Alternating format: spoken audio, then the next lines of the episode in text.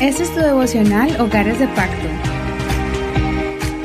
Bienvenidos a su devocional. Vamos a continuar con nuestro estudio de Génesis. Hoy corresponde al capítulo 41.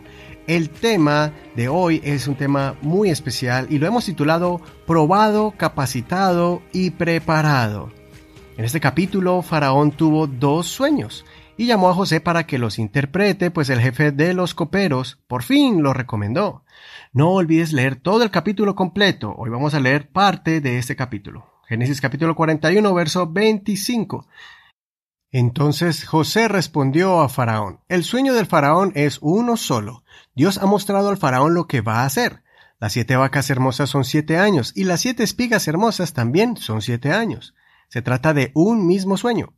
Las siete vacas flacas y feas que salían detrás de las primeras son siete años, y las siete espigas delgadas y quemadas por el viento del oriente son siete años de hambre. Como dije al faraón, Dios ha mostrado al faraón lo que va a hacer. He aquí que vienen siete años de gran abundancia en toda la tierra de Egipto, pero después de ellos vendrán siete años de hambre. Toda la abundancia anterior será olvidada en la tierra de Egipto. El hambre consumirá la tierra y aquella abundancia pasará desapercibida en la tierra, debido al hambre que vendrá después porque será muy grave. El hecho de que el sueño del faraón haya sucedido dos veces significa que la cosa está firmemente decidida de parte de Dios y que Dios se apresura a ejecutarla. Por tanto, provéase el faraón de un hombre entendido y sabio y póngalo a cargo de la tierra de Egipto. Haga esto el faraón, Ponga funcionarios a cargo del país que recauden la quinta parte del producto de la tierra de Egipto durante los siete años de abundancia. Que ellos acumulen todos los alimentos de estos años buenos que vienen, que almacenen el trigo bajo la supervisión del faraón y que los guarden en las ciudades para sustento. Sean guardados los alimentos como reserva para el país, para los siete años de hambre que vendrán sobre la tierra de Egipto. Así el país no será arruinado por el hambre. El plan le pareció bien al faraón y a todos sus servidores. Entonces el faraón dijo a sus servidores, ¿Podremos hallar otro hombre como este en quien esté el Espíritu de Dios? El faraón dijo a José, Puesto que Dios te ha hecho saber todo esto, no hay nadie tan entendido ni sabio como tú. Tú estarás a cargo de mi casa y todo mi pueblo será gobernado bajo tus órdenes. Solamente en el trono seré yo superior a ti. El faraón dijo además a José, He aquí yo te pongo a cargo de toda la tierra de Egipto. Entonces el faraón se quitó el anillo de su mano y lo puso en la mano de José.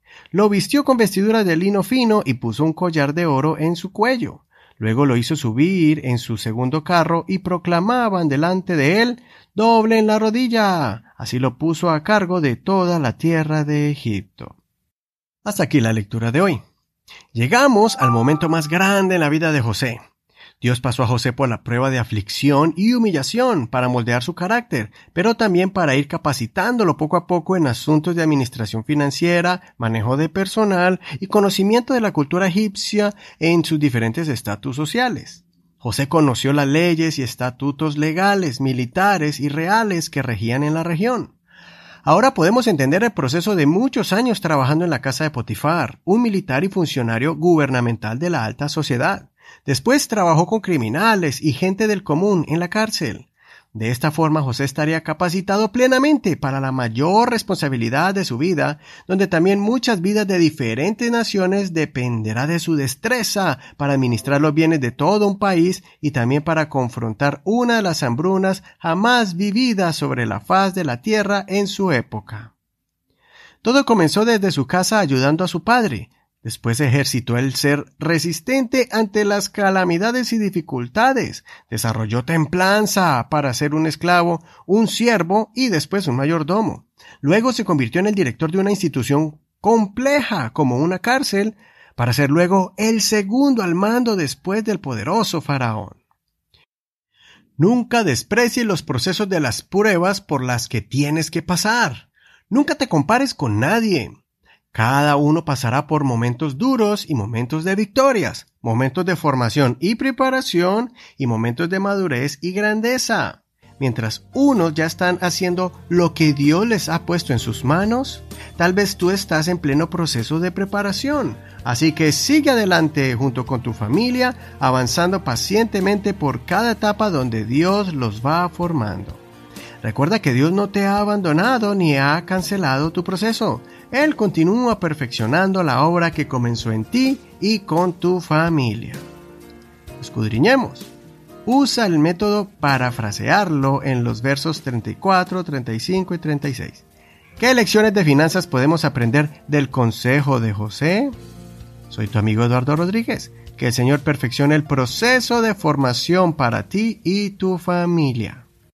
Hasta aquí el devocional de hoy. Mañana tendremos otra enseñanza. Recuerda que puedes escuchar este devocional también por medio de Google Podcast, Apple Podcast, Spotify, Audible, Deezer y muchos más de manera gratuita. También estamos en Facebook como Hogares de Pacto Devocional. Ahí están las notas de este programa en español, en inglés y también el enlace del audio de este devocional.